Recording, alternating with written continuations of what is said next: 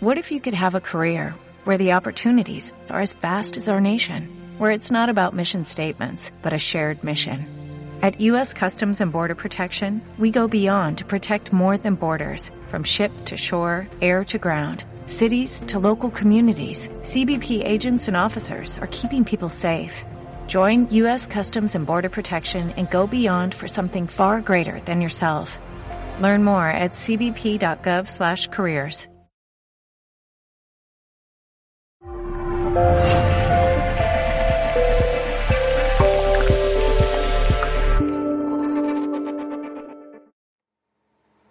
Aquí comienza. Creo que va a comenzar algo, Dani, que va a cambiar nuestra vida. ¿Sí? ¿Tú crees que sí o qué? Seguro que sí. Bueno, pues vamos allá.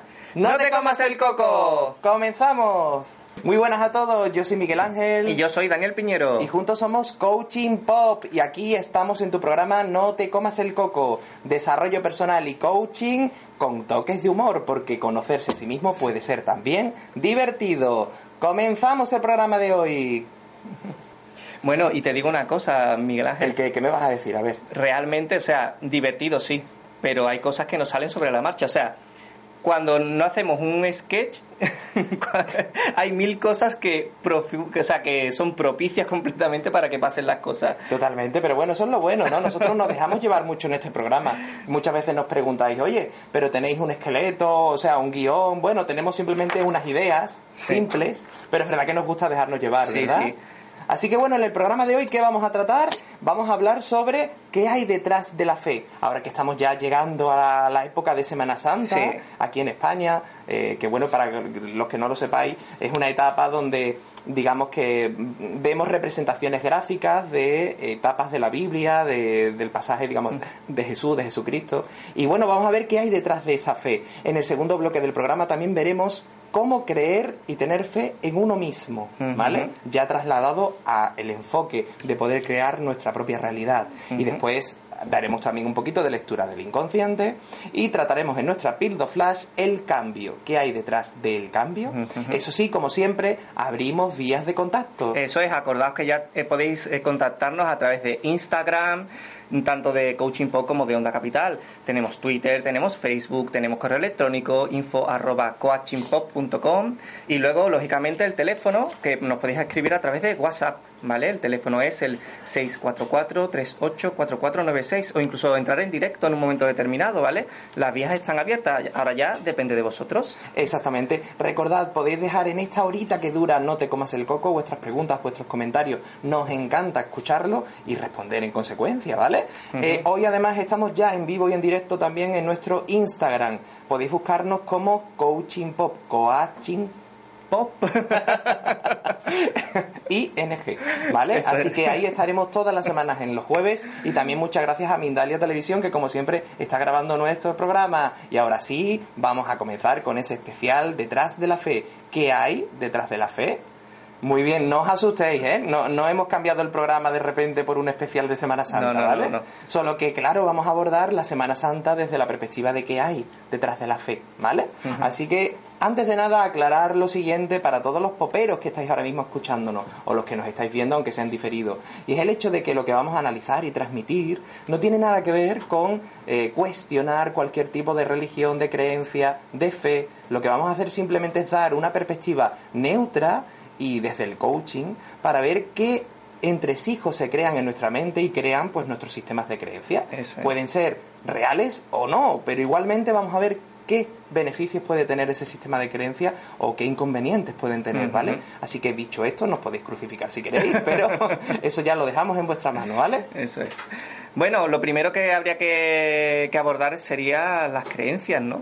Realmente, ¿no? Porque antes de la fe, ¿no? Estaría la creencia, ¿no? ¿Qué es una creencia realmente y de dónde surge, ¿no? Y si hablamos de creencia, mm, siempre nos tenemos que referir a experiencia en primer lugar, ¿no? La creencia surge de la experiencia que vivo. Puede ser de algo que yo experimento en primera persona o puede ser algo que me transmiten las personas de mi entorno.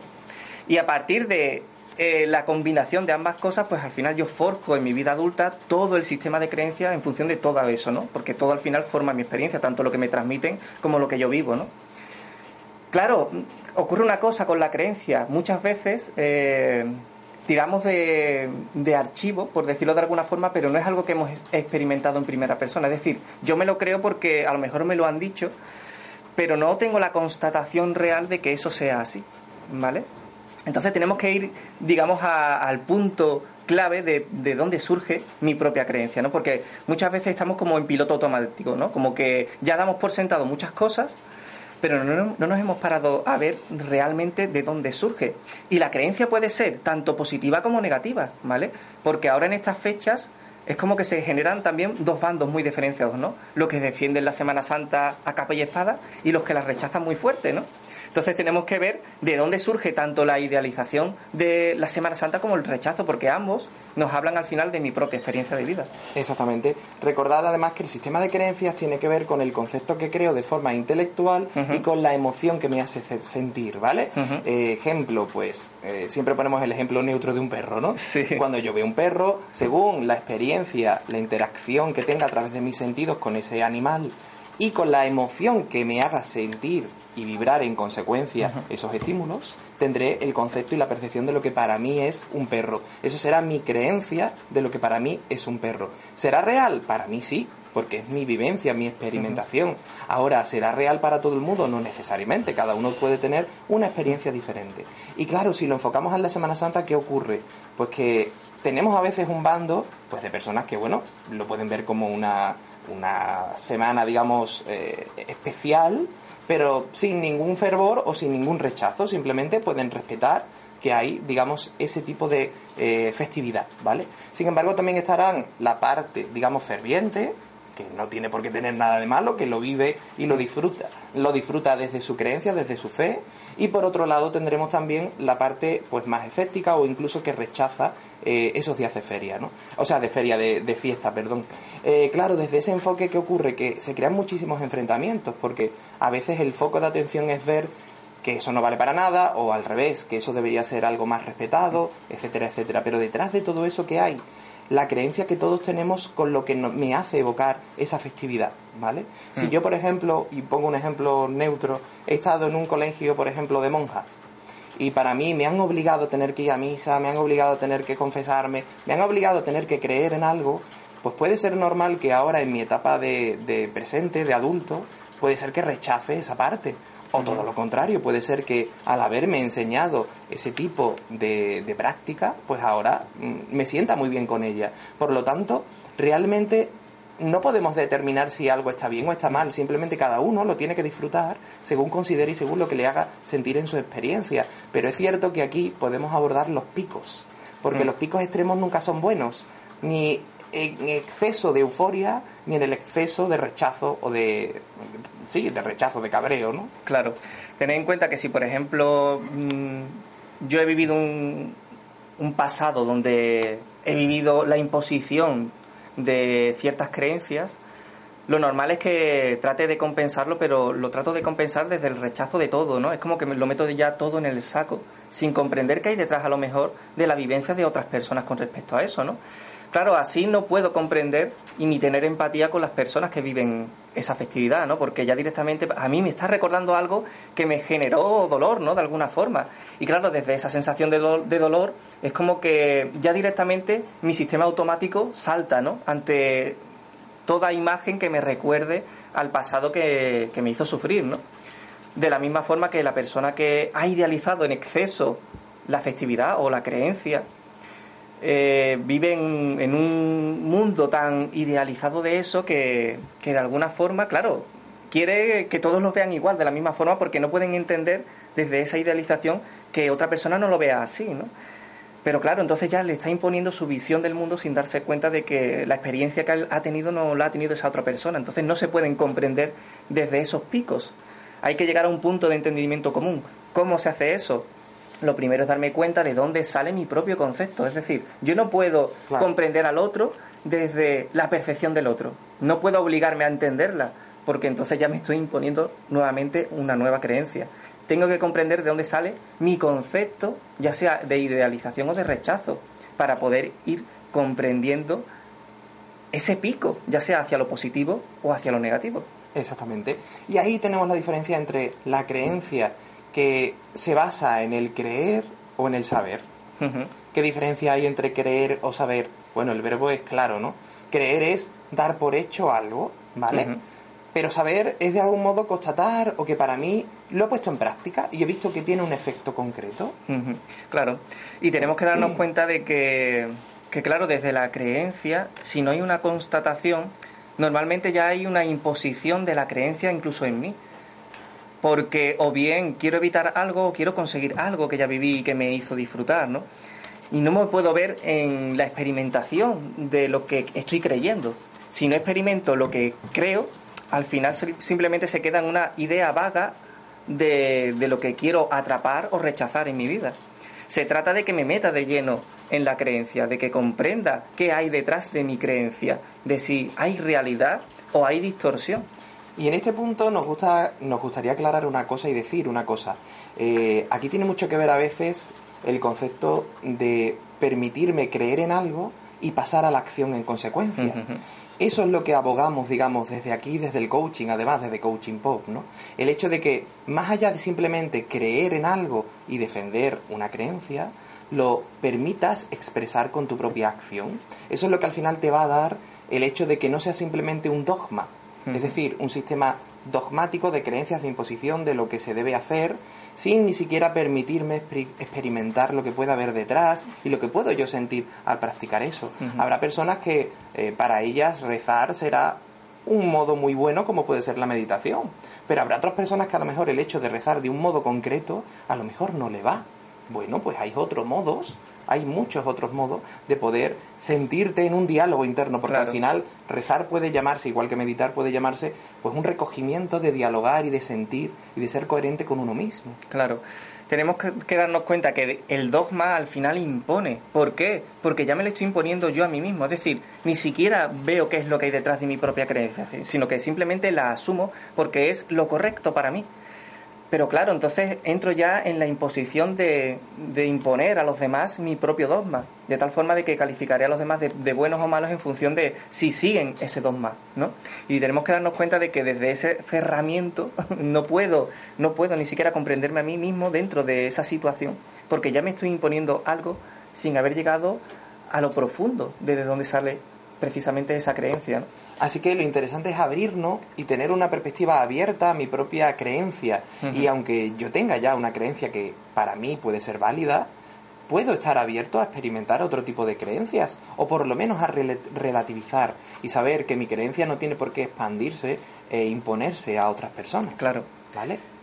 Desde ahí también es interesante, como decíamos antes, el hecho de ver el sentimiento que tengo asociado a ese tipo de eh, expresión, de acción o incluso de objetivo, ¿no? De, práctica. Hmm. Y esa emoción va a estar condicionada, como hemos dicho antes, por mi primera experiencia con algo relativamente similar para mí. Claro. Y desde esa asimilación, pues al final voy viviendo esa experiencia, ¿no? Y todo lo puedo comprender dentro de ese marco de experiencia, ¿no? Y me, puede dar una comprensión mucho más profunda, incluso de, mi propia creencia, ¿no? Porque me habla de, mi propio concepto al final, ¿no? mis creencias van en función también del concepto que tengo de mí mismo.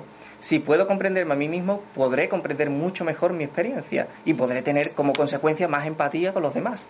Digamos que todo al final llega al mismo punto siempre, ¿no? Y es el del, conocimiento de mí mismo, de dónde surge mi creencia, de dónde surge mi fe.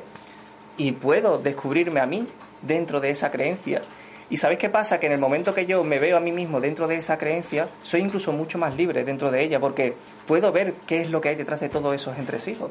Y como consecuencia también, doy muchísima más libertad a los demás para que vivan su vida de la forma que crean oportunas. Exactamente. Y claro, desde ese punto tenemos que darnos cuenta que muchas veces aplicamos una creencia sobre otra creencia. Ejemplo, eh, puedo creer y puede ser muy, muy beneficioso el hecho de analizar o de comprender, por ejemplo, el mensaje de Jesús de Nazaret, ¿no? Perfecto.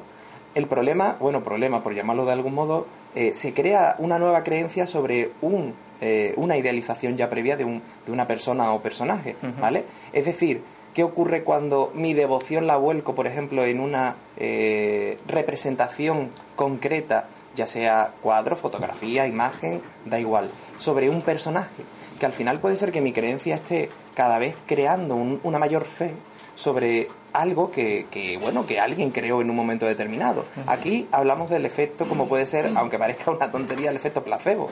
Oye, si a ti te vale creer en algo para permitirte vivir tu vida de forma intensa e incluso permisible de actuar en consecuencia, bienvenido sea. Da igual que creas en la Macarena, en el Gran Poder, eh, en lo que quieras, perfecto. Porque estás de algún modo permitiéndote que tu fe después la extrapoles de algún modo a tu propia vida. En el fondo, da igual el motivo con el que te agarres siempre y cuando lo pongas en práctica en tu vida, porque al final tu cuerpo eres tú quien lo vas a poner en práctica. El problema es cuando aquí ya entra en juego eh, la creencia quizás de quedarme simplemente en la esperanza, en la fe de que todo cambie.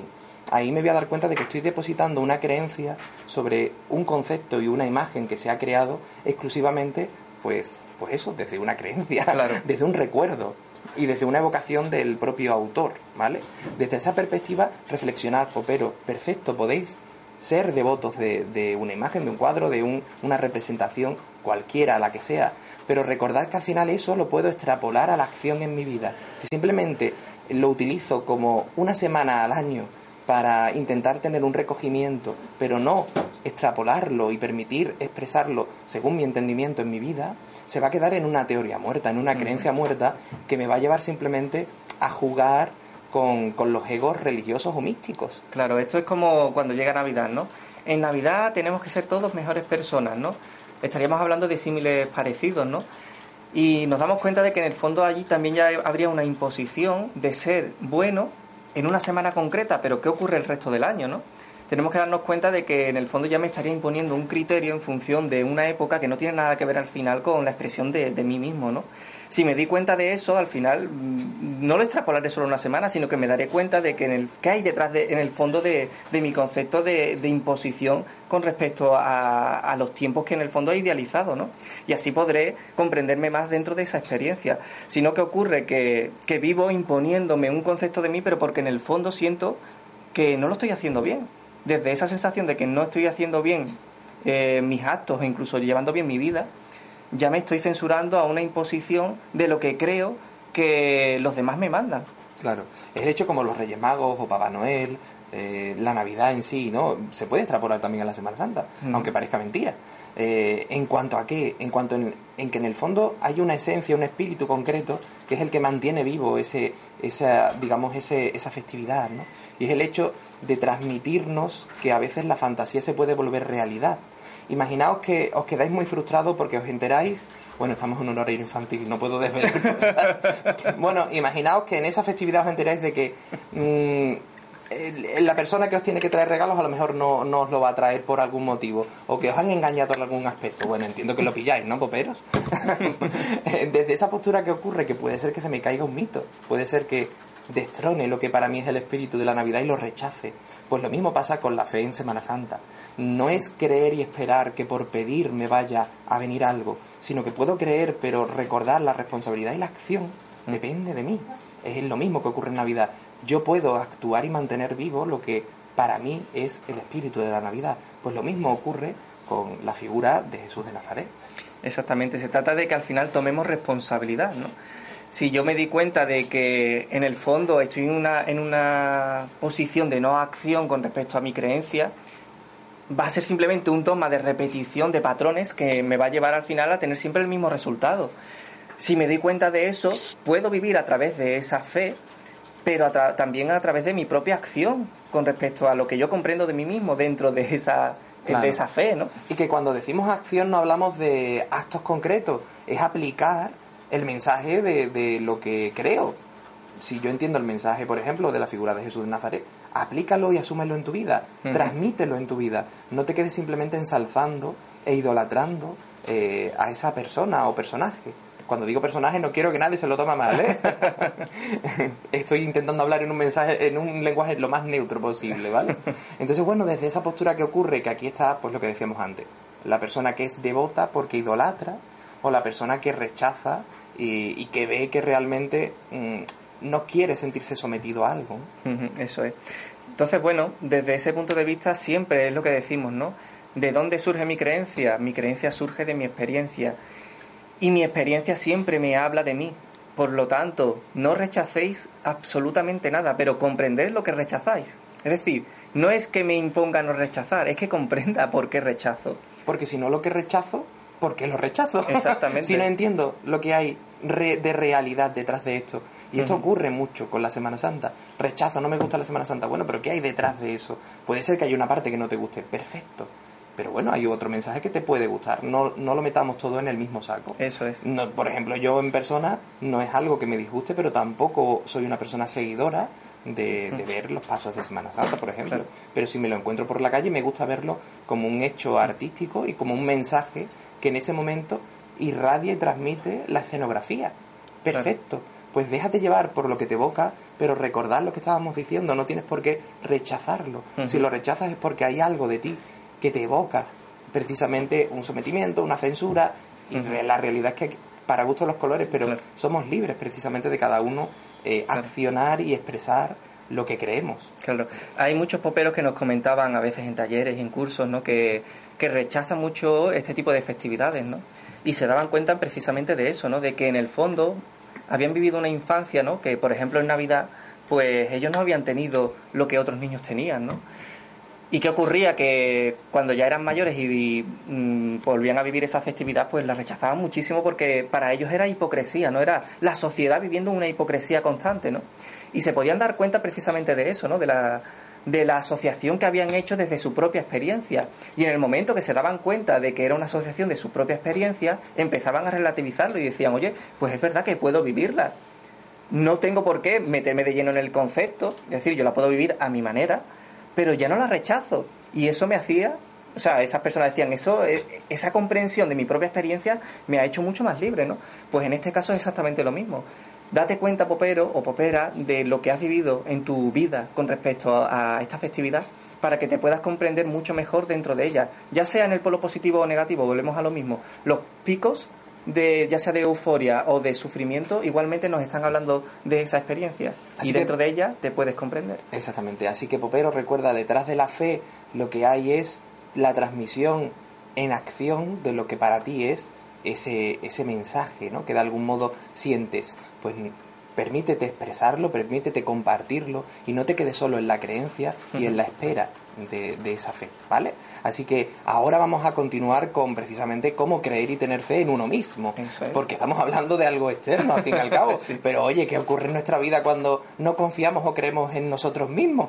Pues vamos a verlo ahora en unos segunditos, así que no os perdáis este segundo bloque que comenzamos dentro de unos minutitos.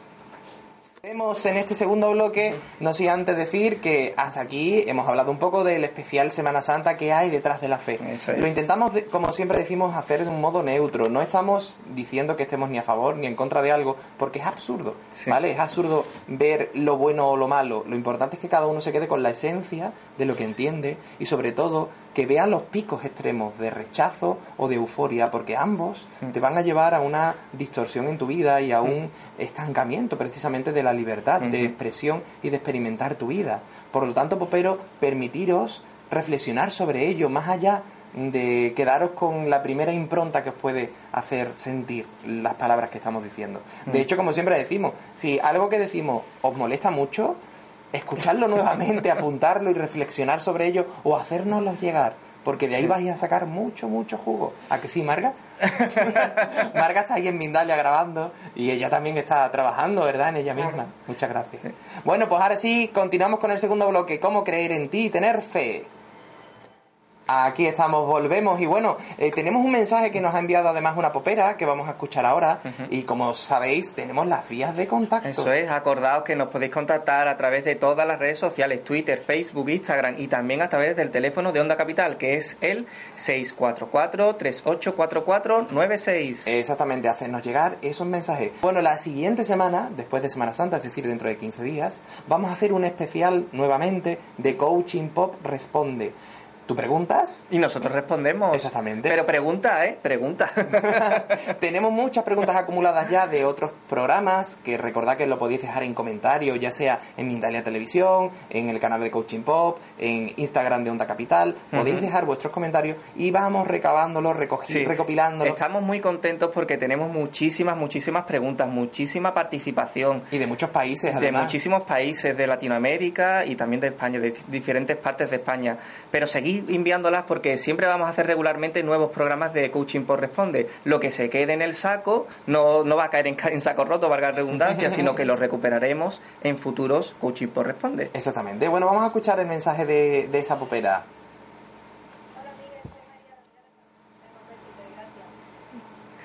Muchas gracias, Popera. Muchas gracias, María, amigas de Patri. sé quién es Patri, no sé quién eres tú, pero muchas gracias por escucharnos. Es una pregunta muy interesante. Mm. ¿Por qué una persona que tiene muchas ganas de algo, de hacer algo, al final se le bajan, se le quitan las ganas antes de tiempo? Bueno, nosotros decimos que ese es el síndrome de los Reyes Magos, ¿vale? Porque es que creo que nos pasa un poco a todos, ¿no? Es como que tengo mucha ilusión por algo, pero en el momento que lo tengo, ya es como que baja, ¿no? Es lo que tú decías, ¿no, Popera? básicamente es eh, tratar de suplir una carencia afectiva, ¿no? ¿Y qué ocurre? Que al ser una carencia afectiva nunca va a ser suficiente, sino que siempre voy a necesitar más y más. Entonces, claro, desde ese punto de vista tengo que darme cuenta de dónde surge mi carencia en primer lugar. Si no detecto de dónde procede esa carencia, es decir, esa falta de amor en mí en el fondo, no puedo darme cuenta de que estoy, digamos, actuando impulsivamente y tratando de llenar un vacío que en el fondo no, nada tiene que ver con lo externo. Claro, esa desgana, esa pereza surge por algo. No es que mm, eh, no nacemos realmente con una desgana o siendo personas mm. más perezosas. Realmente hay algo ahí que nos cohibe. Y el hecho, y lo hemos abordado en otros programas de No te comas el coco, el hecho de que tenga mucha motivación de hacer algo y lo que lo primero que hago es empezar a pensar sobre ello y compartirlo con todo mi entorno. ¿Qué ocurre? Que si esa motivación está basada, como decía ahora mismo Dani, en el reconocimiento que los demás me van a dar y lo orgulloso que me voy a sentir de lo guay de mi idea, ¿no? De lo bueno de mi idea, al final el simple hecho de ir contando lo que voy a sentir cuando haga el proyecto va a ir creándome ya un alivio sobre la motivación que ha creado la mm. acción, digamos, inicial. ¿Y a qué me va a llevar? Al final probablemente no hacer ni siquiera ese proyecto o esa acción. ¿Por qué? Porque ya estoy teniendo la recompensa que busco al crear ese objetivo, ese, esa meta, ¿no? Digamos que me marco. Puede pasar que esa meta sí que empiece a realizarla, pero como decía Dani, los Reyes Magos, ¿no? Mm. Eh, va bajando las ganas, la, la ilusión de tener eso, porque a lo mejor probablemente no seguro, no está alineado con mi entusiasmo, con mi verdadero disfrute. Claro. También hay otra posibilidad y es el hecho de que yo me haya sentido sometido en mi infancia, ¿no? Es decir, tengo un concepto del amor que hace que, no me quiera atar a nadie. Esto tiene que ver más con el hecho de que, por ejemplo, a lo mejor tengo una pareja, pero tengo al final la necesidad de romper al poco tiempo porque me, me es como que me baja ¿no? el entusiasmo o el, o el, amor hacia esa persona. ¿no? Y tiene que ver con eso, ¿no? con, con la sensación de que yo he vivido una percepción de familia donde me he sentido muy sometido, ¿no? O ha habido muchas muchas peleas o mucho rechazo dentro del entorno familiar, ¿no? ¿Qué ocurre? Que, que cuando yo vivo al final una relación de pareja, estoy asociando lo que yo he vivido en mi entorno cercano familiar, ¿no? Entonces, de, alguna forma es como que no me quiero volver a sentir sometido mm. a la familia, ¿no? Y como consecuencia, pues al final mi mente salta en el piloto automático y tiene la necesidad de rechazar eso cuando llevo ya un cierto tiempo con una misma persona. Después, pero tenemos el lado contrario, que van a ser las personas que van a juzgar a las perezosas, que es el hecho de las personas que se obligan demasiado, el no fallar, el ser muy responsable, mm. el obligarse a hacer determinadas acciones. Claro que ocurre, esas personas, su alivio, ¿cuál va a ser? Juzgar a las personas que no lo hacen para aliviar y pensar que están haciendo lo correcto, a pesar de que en el fondo no les hace realmente disfrutar o no es lo que quieren en su vida, ¿vale? Así que muchísimas gracias María por ese eh, mensaje que nos has enviado y ya sabes, eh, haznos llegar tus comentarios, preguntas, esto ya para todos los paperos. Ahora sí, vamos a abordar cómo creo en mí, cómo tengo fe en mí mismo, qué es, creer qué es tener fe en mí mismo. Ahora lo vamos a ver después de lecturas del inconsciente. Lecturas del inconsciente. ¿Tienes una situación que se repite en tu día a día o un sueño recurrente? ¿Algo que de alguna forma te inquieta y quieres saber qué hay detrás? Pues esta es tu sección, Lecturas del Inconsciente.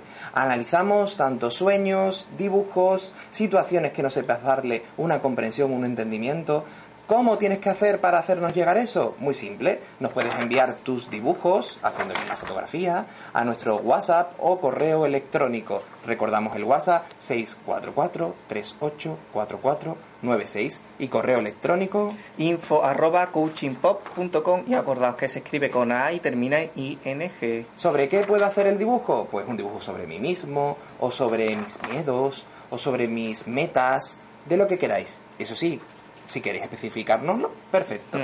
También podéis hacernos llegar vuestros sueños, como redactáis un pequeño texto de cuál ha sido mi sueño y qué he sentido en él, hasta donde recordéis, o un audio, si puede ser un audio genial, ¿vale? Porque es muy, mucho más, da mucha más información que a lo mejor el texto escrito. Y lo mismo lo tenéis que hacer llegar por esa vía, ¿vale? Así que recordad, lectura del inconsciente es tu sección. Hoy vamos a analizar un dibujo, tenemos muchos, pero vamos a coger solo uno porque si no, no nos va a dar tiempo, ¿vale? Tenemos un dibujo que nos lo envía eh, María GF, ¿vale? Eh, ella nos ha hecho un dibujo con varios elementos. Veremos arriba que hay un edificio que pone una H, puede ser como un hostal, hotel, casa, ¿vale? Después por otro lado tenemos muchísimos personajes, eh, primero mayores en la parte superior y después más chiquititos en la parte inferior.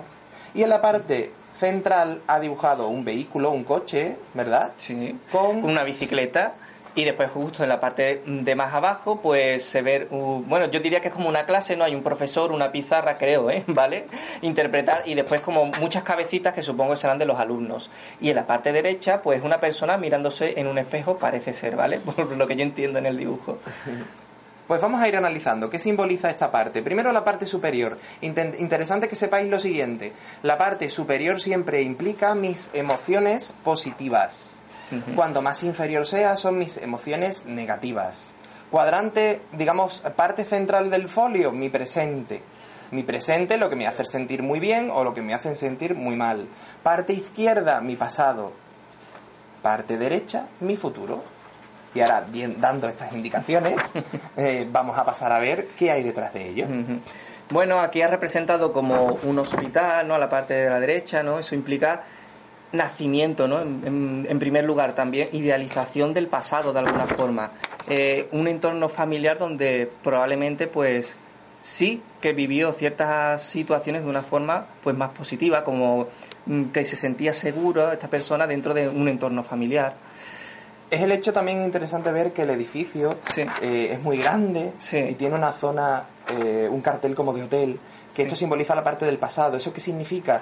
Que me he sentido que mi hogar no es estable o no he tenido un hogar fijo. Probablemente he estado moviéndome mucho entre varias casas o varias personas y no he sentido que mi hogar sea estable. Y eso pues me ha dado a veces un sentimiento pues no, no agradable, evidentemente, ¿vale? En la parte presente vemos que hay una pareja y eso es mi concepto de la pareja. Puede ser que esta persona ahora mismo sí tenga una relación y esté pensando precisamente en el futuro de esa relación con respecto a si tener o no tener eh, hijos y ser o no buen o mal eh, padre o madre, en este caso madre.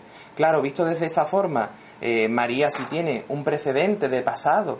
Sí donde este no se ha sentido eh, con un hogar fijo, ahora ella no tiene un referente propio personal de cómo ser y cómo aplicar ese rol. Claro, de hecho en la parte inferior está muy relacionado con eso que dice Miguel Ángel. ¿Por qué? Porque se representa un coche. Un coche es cómo dirijo yo mi vida y de alguna forma está estancado en el concepto del pasado. Si nos damos cuenta en el presente lo que tenemos con respecto a eso es una bicicleta pero que no tiene a nadie sentado encima. Es la sensación de que, de que no hay nadie dirigiendo mi propia vida, ¿no? Es la sensación de sentir que no puedo, no puedo dirigirla, ¿no? Porque no sé hacia dónde dirigirme exactamente, ¿no? Ni siquiera tengo la sensación de, de, querer realmente a lo mejor abordarlo porque me da miedo, ¿no? Me da miedo la responsabilidad en función también de lo que yo he vivido. Y además muy interesante, el coche está en la parte del pasado, es mm. decir, de algún modo iba un poco eh, siguiendo una dirección, ¿no? Pero en el presente está la bicicleta, como dice Dani, vacía. Claro. Por lo tanto, no sé por dónde tirar y además, comparativamente hablando, me comparo mucho y me veo muy inferior y siento mucha inseguridad al respecto, ¿vale?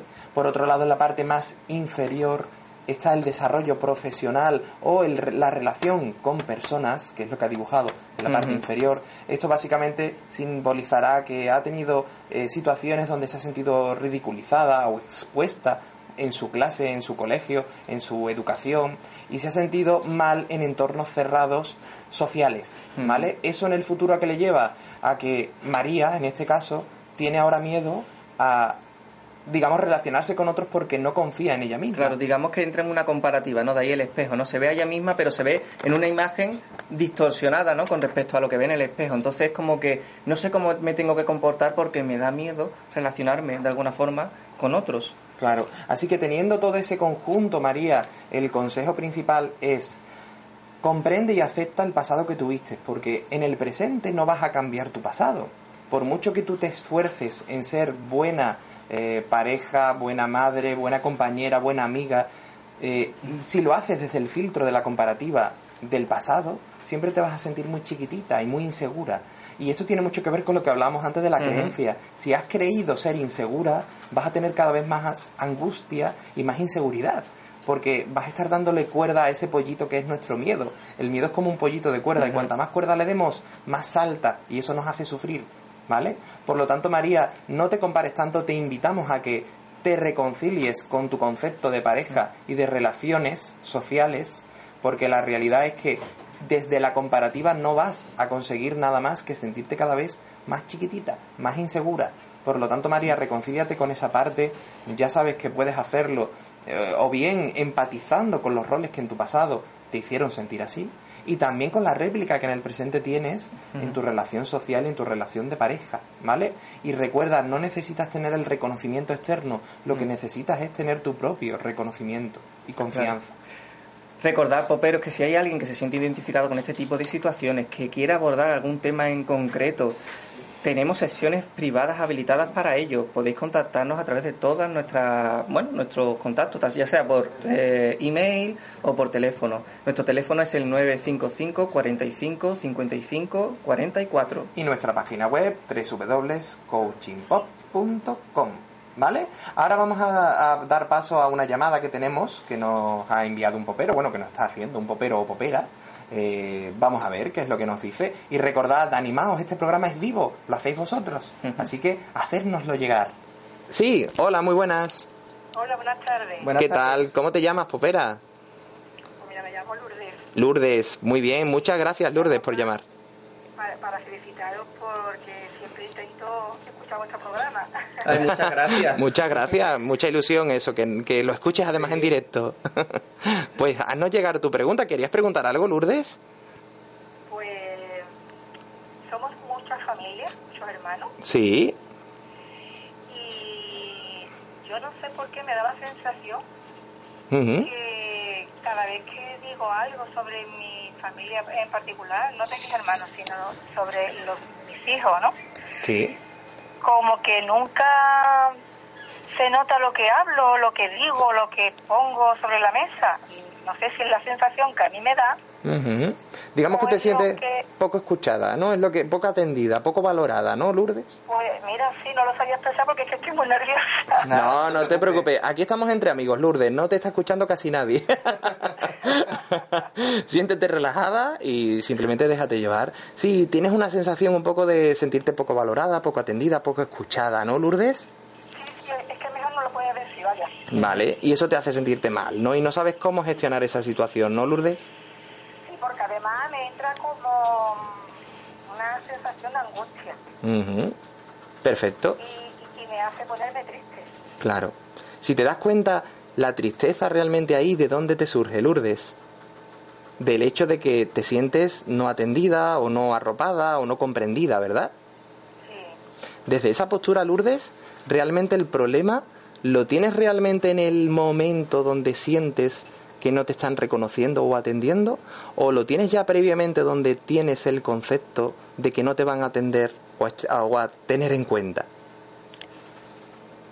No, cuando lo estoy en el momento. Exactamente. Date cuenta de una cosa, Lourdes, detrás de, de, ese polo, de ese momento, también tú misma puede ser que estés comunicándote desde una identificación concreta. Eso es. Entonces date cuenta de que realmente para poder abordar la situación, aunque tú creas que es solamente en ese momento concreto, ya hay una parte de ti que, que se siente inferior a los demás comparativamente hablando. Evidentemente no es una realidad, pero tú te lo has creído, ¿vale? Entonces tienes que darte cuenta de, esa realidad de dónde parte, ¿no? Siempre lo decimos, de dónde parte el concepto que, que tengo de mí mismo. Ahí está, porque Lourdes, en el fondo cuando yo estoy atento a ese reconocimiento, hay una parte de nuestra mente que decimos, si nos escucha lo sabrán, ¿no? Que decimos siempre que es la mente inconsciente, ¿no? Es decir, yo voluntariamente, conscientemente no, no sé realmente de dónde me viene mi sentir o mi creer, pero hay algo que es real y es que lo siento. Pues aquí el hecho de necesitar tener un reconocimiento de los demás mm, parte precisamente por haber tenido una sensación de carencia o de sentirme no lo atendida que a, que a mí siendo niña me hubiese gustado, ¿vale? Entonces desde esa postura que ocurre, que estás buscando sentirte, mm, digamos, más reconocida, pues a través de los demás. Pero fíjate, Lourdes, en tu vida realmente, si tú no te reconoces, ¿cómo te van a reconocer los demás? Es decir, si una persona se cree que es fea, ¿tú crees que los demás la van a ver guapa? Si esa persona da por hecho que tiene que disimular eh, su aspecto físico, Lourdes. Entonces, si tú partes de la base de que no te van a escuchar o te sientes, entre comillas, diferente o inferior o menos atendida que los demás, tu comunicación a veces va a, va a ser menos conciliadora vas a transmitir una cierta mmm, necesidad de imponer de algún modo que te escuchen o al revés, una cierta pasividad y dejadez porque vas a creer que a lo mejor tu opinión no es tan válida, pero no es real, ¿eh, Lourdes? Desde esa postura... Incluso, sí. incluso cuando comento algo, uh -huh.